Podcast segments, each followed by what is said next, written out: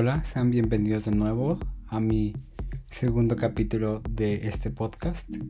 En esta ocasión hablaré sobre el fundador de una de las órdenes religiosas que vinieron a América y es San Agustín de Hipona. Este importante personaje en la filosofía y en la religión católica nació en el 354 después de Cristo en la ciudad de Tagaste, que es parte del Imperio Romano. Su madre, que es Santa Mónica, este, al momento de dar a luz eh, a San Agustín, tuvo problemas al principio porque no sentía que bajara el niño. Pero en un momento antes de que abrieran su vientre, eh, empezó a sentir movimiento de este niño y sí logró dar a luz sin tener que sacrificarse ella. Desde chico este personaje ya le daba problemas a su mamá, que es Santa Mónica. Era muy rebelde y en varias ocasiones eh, pues robaba o hacía otras cosas que no estaban bien. En la película se puede ver como en un momento roba fruta. La temática central de la película de este personaje eh, es la verdad.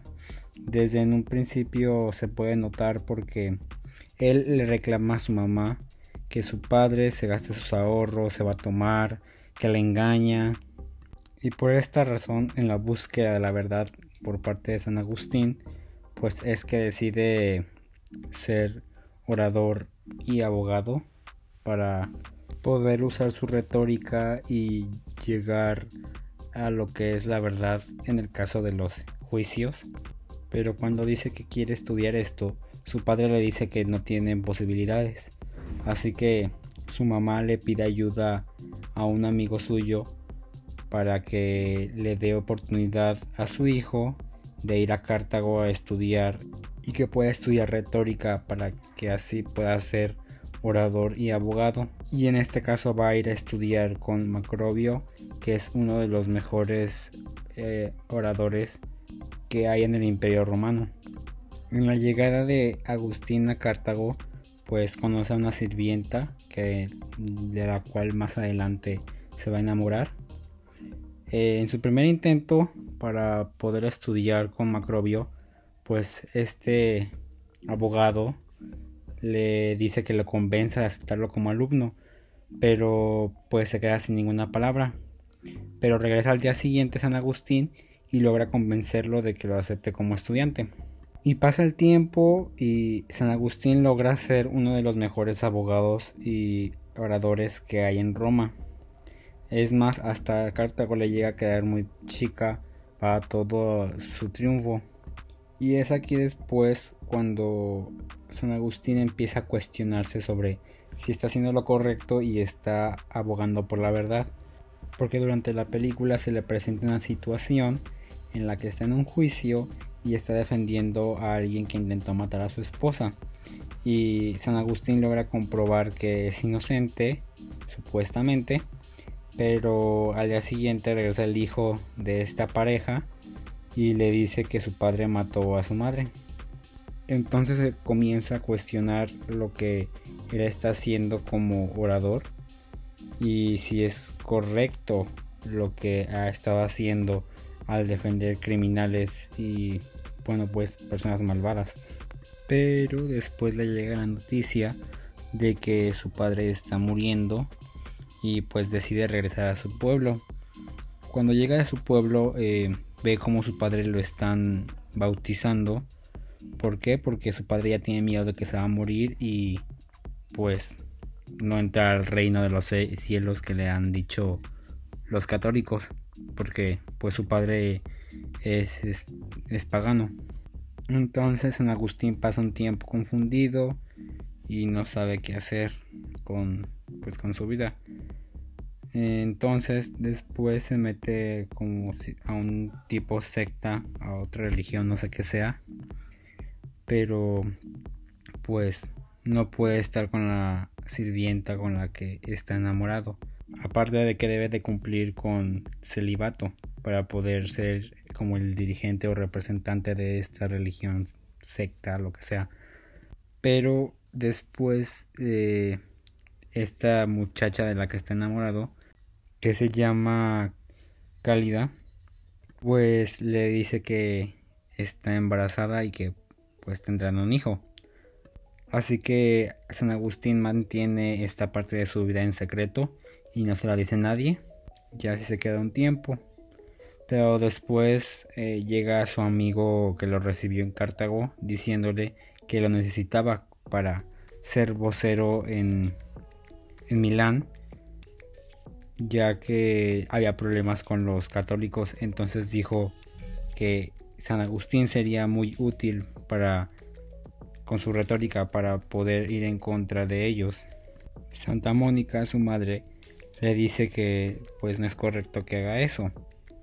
Así que pues San Agustín decide huir a Milán junto con su amigo para poder ser el vocero del emperador. Pues ya estando en Milán, estos dos logran una oposición importante eh, en el imperio porque San Agustín es vocero del emperador y su amigo también es una figura importante, no sé qué, qué papel desarrolle o cuál sea su, su función, pero pues esto no es mencionado en la película. Y así está durante un año eh, sin saber nada de su esposa y su hijo ni de su madre. Pero después ellos van a, a Milán para ver a San Agustín. Así que de todos modos mantiene a su familia en secreto, excepto por su madre obviamente. Y su madre, pues como es católica, pues ella va a la basílica que está allí en Milán y conoce al obispo de esa basílica, quien tiene problemas con el actual y nuevo emperador, pero pues en realidad es con la emperatriz, la madre del emperador, porque pues notoriamente ella es la que está dirigiendo el imperio. Y pues como este obispo tiene problemas con la emperatriz, hay un momento en que ella ordena que maten a las personas que hay ahí. Y esto lo ve San Agustín. Entonces le empieza a causar todavía más conflicto dentro de él. Después de eso, pues empieza a tener una revelación después de haber empezado a tener un juicio por todos los hechos acontecidos. Pues al tener esta revelación con Dios, decide apoyar al obispo, pero pues la emperatriz entera de todo esto y hace que se aleje San Agustín que no lo quiere volver a ver en Milán y que se vaya de donde ha venido. Y ya un tiempo después Agustín se convierte en sacerdote y, más adelante obispo. Pero mientras comenzaba a ser obispo, tuvo un problema con los católicos que son donatistas. Y bueno, es, estos son casi iguales que los católicos, pero los donatistas dicen que solamente pueden ser miembros de la iglesia, o sea, miembros importantes como sacerdote o así. Solamente pueden ser los que no han cometido ningún pecado y que no son impuros. Entonces se presenta esta problemática ante San Agustín, porque están viendo quiénes de las dos partes o de las dos ramas son la verdadera rama o la verdad de toda esta religión. Así que se enfrentan en un juicio público para ver quién es, cuál es la religión o la rama eh, verdadera. Así que primero el obispo donatista le empieza a sacar sus trapos al sol a San Agustín. Le empieza a recordar de que él era o es un impío porque él se entregaba a la lujuria, que por varias veces al defender criminales pasaron cosas peores pero desde antes San Agustín ya había dicho que no quería participar en esto porque pues él tiene habilidades de retórica y que no sería justo para este obispo pero este obispo al, meter al debate a, a, San Agustín pues se ve obligado a entrar contra él ahora sí contra el obispo donatista y lo que dice San Agustín para defenderse pues es que acepta todo lo que ha sido y lo que es, todo lo que ha hecho y lo que hará. y pues prácticamente en su discurso dice la frase de Jesús de que el que esté libre de pecado que tire la primera piedra. Y pues esto convence al juez que es, que es imparcial pero y le da el, el, gane a la religión católica en lugar de los donatistas y pues una persona que apoyaba a los donatistas no sé quién haya sido tampoco se sabe en la película pues termina matando o asesinando al juez con una flecha. Y bueno, regresando a momentos o tiempos contemporáneos de San Agustín, pues se muestra el conflicto de que los vándalos ya llegaron a, a invadir la parte, una parte de África.